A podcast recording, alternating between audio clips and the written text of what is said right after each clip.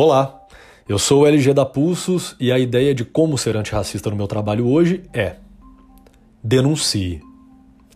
Três a cada cinco profissionais negros já sentiram discriminação racial no ambiente de trabalho. É o que aponta uma pesquisa lançada em março desse ano pelo Instituto Gueto. Se você é uma pessoa negra, talvez entenda bem o que eu estou falando. Se você é uma pessoa branca, esse dado pode te surpreender. Afinal, a coisa pode estar bem mais próxima de você do que parece. Desde 2003, o Código Penal brasileiro prevê pena a chamada injúria racial.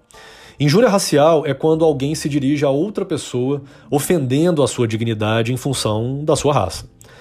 Comentários preconceituosos, piadas e, claro, xingamentos são exemplos de injúria racial. Mas não é só isso. Enquanto injúria racial é crime ligado ao que alguém faz para um indivíduo, racismo é um crime ligado ao que alguém, ou vários alguém, faz para um coletivo. Não permitir que pessoas negras entrem em determinados espaços ou desqualificar o trabalho de pessoas negras em função de sua raça é crime de racismo. E esse é previsto na nossa Constituição desde 1989.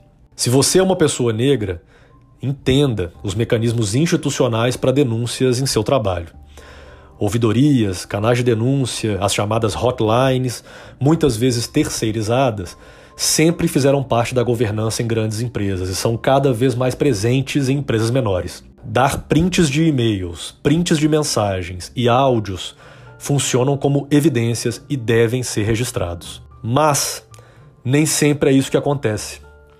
Muitas vezes pessoas negras não denunciam racismo em seu trabalho pelos efeitos do próprio racismo. O medo de se expor ou de sofrer retaliações. Por isso, se você presenciar um caso de racismo ou injúria, especialmente se você for uma pessoa branca, testemunhe. Converse com o seu ou a sua colega que passou pela situação. Se voluntarie para ser a testemunha. Ajude essa pessoa a entender e acionar o melhor canal para essa denúncia, como talvez o chefe direto ou o RH, e até mesmo acompanhe o andamento do caso. Dê suporte emocional. Você pode fazer muita diferença.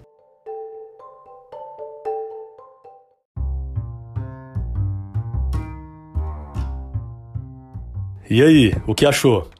Já sabe, né? Se quiser receber mais reflexões de como ser antirracista na sua rotina, acesse o link na descrição do podcast e inscreva-se gratuitamente na newsletter da Pulsos. Além da nossa ideia, todo dia tem alguém que convidamos para nos contar como aplica a conduta antirracista em seu trabalho. Olha só quem veio hoje.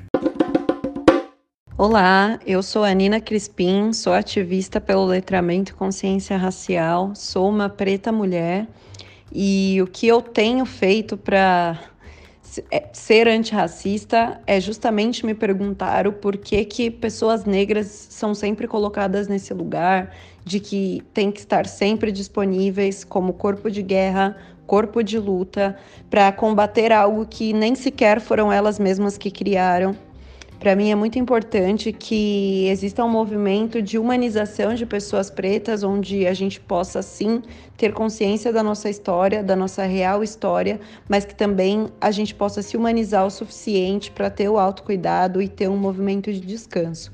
Já que essa luta nos foi, nos foi imposta pela vida inteira, com certeza vai precisar que existam alguns momentos onde a gente se humanize e se cuide para depois voltar tudo de novo.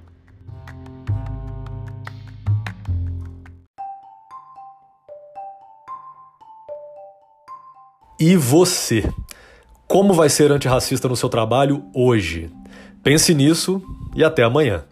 Você também encontra mais sobre a Pulsos no Instagram pulsos.consultoria. Um abraço.